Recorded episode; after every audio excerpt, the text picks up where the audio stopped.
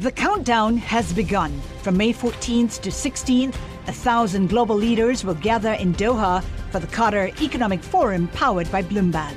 Join heads of state, influential ministers, and leading CEOs to make new connections, gain unique insights, and uncover valuable opportunities in one of the world's most rapidly rising regions.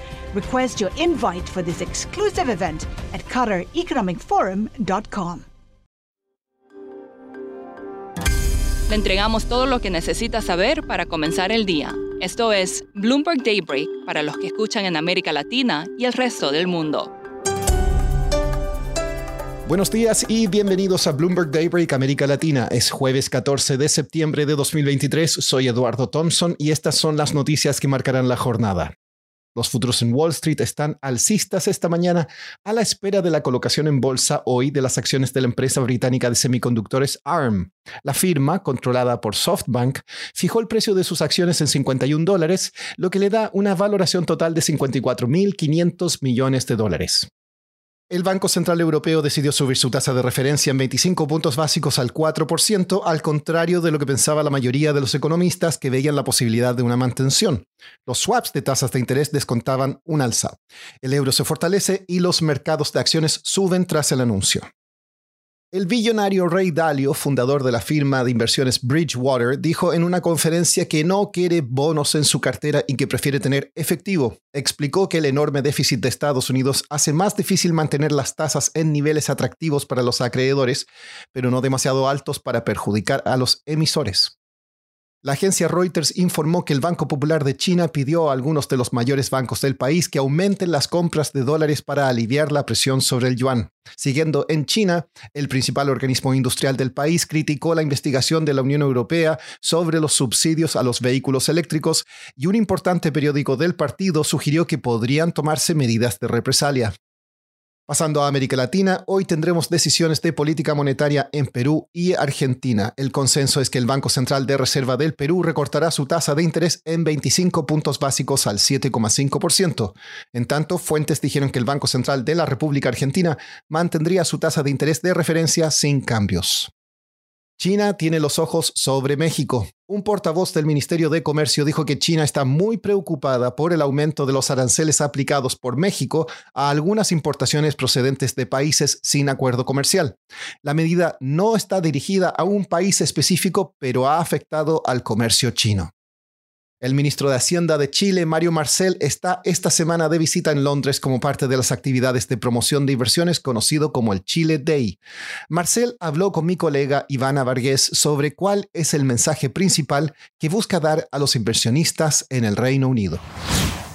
Bueno, yo diría tres cosas. En primer lugar, que en un momento en el cual todavía las mayores economías del mundo y muchos otros países están todavía lidiando con las secuelas de la crisis, expresada luego ¿cierto?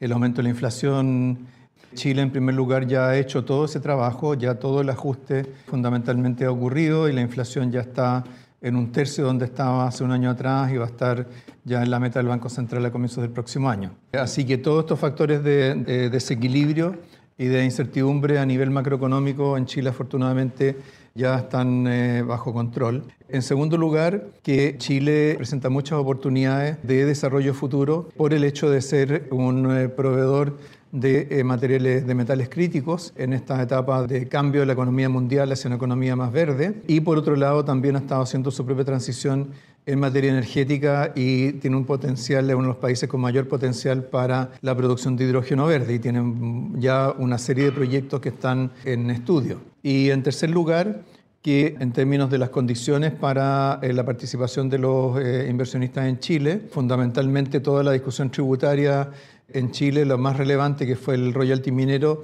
ya fue resuelta y en eh, los otros temas tributarios no está previsto cambios en el régimen tributario aplicable a los inversionistas extranjeros, excepto en aquellas materias que involucran eh, incentivos para la inversión o para los gastos en investigación y desarrollo. Así que creo que eh, sumado a las eh, características más estructurales de la economía chilena respecto de la solidez de sus instituciones, la estabilidad política. Creo que todo eso crea un, eh, un clima muy favorable para los inversionistas, especialmente en un momento en el cual eh, todavía hay bajo apetito por riesgo, pero donde economías más seguras y que han dado pasos para ser más seguras, como Chile, este, están como una oportunidad. También comentó sobre las estimaciones de crecimiento económico de Chile para este año. La verdad es que todas las proyecciones de actividad para el 2023 están en cero, unas décimas arriba, unas décimas abajo, pero eso ya involucra un escenario muy diferente al que se preveía a comienzos de este año, cuando se esperaba una caída de actividad del orden del 1,5%. Claramente eso no ocurrió, no ocurrió una recesión eh, significativa y sin embargo la economía se ajustó para reducir la inflación. en ese sentido ha sido un ajuste macroeconómico mucho más eficiente de lo que se esperaba y eso es una fortaleza sobre la cual tenemos que trabajar. Y también reflexionó sobre la polarización política en el país debido a los 50 años del golpe de Estado en Chile y si afectará la agenda de reformas del gobierno. yo diría que el contexto político en general ha sido desafiante durante, no solamente durante este gobierno, también lo fue durante el anterior. Tiene que ver con cambios más globales que se están produciendo en las sociedades, en el acceso a la información del público, eh, de la ciudadanía. Y en el caso de Chile a eso se sumó ¿cierto? los cambios en el sistema electoral que han generado un sistema político eh, mucho más eh, disperso que lo que era en el pasado. Sin embargo, pese a, todas eh, a todos esos elementos, se ha logrado avanzar en reformas importantes, como es la reforma para la creación del royalty minero, se han aprobado aumentos importantes del ingreso mínimo, se ha logrado implementar una política de consolidación fiscal muy significativa, probablemente la más, la intensa en el mundo durante el año pasado. Así que eso lo que refleja es que hay espacio para buscar eh, acuerdos y probablemente, por supuesto, en torno al 11 de septiembre siempre eh, surgen tensiones políticas, pero bueno, el 11 de septiembre ya pasó, eh, ya pasó los 50 años del, del, golpe, del golpe de Estado y por lo tanto podemos concentrarnos en los temas que de futuro, para los próximos 50 años más que los 50 años que pasaron. Por último, un 14 de septiembre de 1983 nació en Londres Amy Winehouse. La cantante, famosa por su voz única y mezcla de géneros, fue la primera mujer británica en ganar cinco Grammys. Winehouse falleció a los 27 años de edad tras años de lucha contra adicciones. Esto es todo por hoy. Soy Eduardo Thompson. Gracias por escucharnos. Para conocer todas las noticias que necesita para comenzar el día, revise Daybreak en la app Bloomberg Professional, donde puede personalizar las noticias que desee recibir. También puede suscribirse a la versión solo audio en Spotify, Apple Podcasts o la plataforma de su preferencia. Esto es todo por hoy. Escuche de lunes a viernes Bloomberg Daybreak.